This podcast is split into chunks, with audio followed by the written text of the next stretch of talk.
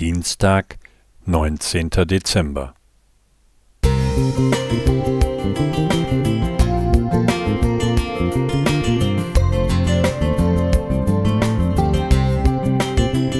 Ein kleiner Lichtblick für den Tag.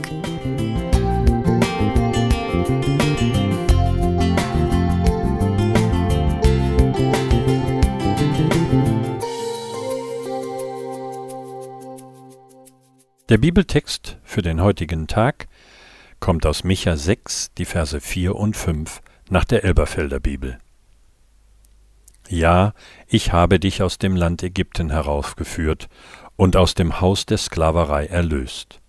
Und ich habe Mose, Aaron und Miriam vor dir hergesandt. Mein Volk, denk doch daran, damit du die gerechten Taten des Herrn erkennst. Der Prophet Micha beschreibt eine ernste Auseinandersetzung. Gott muss den Hebräern aufzeigen, wie fremd er ihnen geworden ist.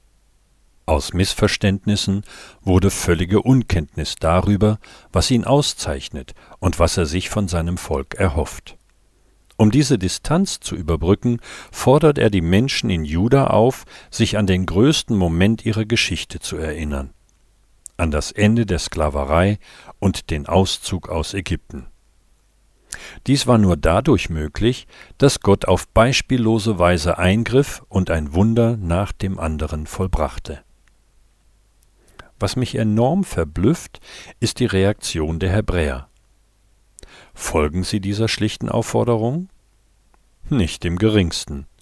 Statt innezuhalten und zu reflektieren, plant man, absurde und geradezu monströse Opfer darzubringen.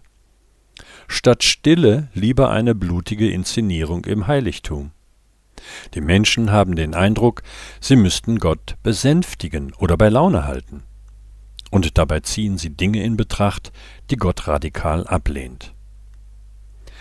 Ich bin dankbar für diese alten Zeilen, denn sie korrigieren mich. Sie rücken meine Vorstellung von Gott zurecht. Vielleicht mehr als alles andere wünscht er sich, dass ich meine Geschichte mit ihm nicht vergesse. Seine Fürsorge, sein Segen, all das Gute, das ich mit ihm erlebt habe, soll ich nicht aus den Augen verlieren. Und Gott hält fest, wer das tut und sich diesen besonderen Momenten widmet, darf mit einer bestimmten Wirkung rechnen. In unserem Bibelwort heißt es, damit du die gerechten Taten des Herrn erkennst. Wer also zurückschaut, auch auf die Geschichte anderer Menschen, wird Gott und sein Wesen deutlicher wahrnehmen und mehr zu schätzen wissen.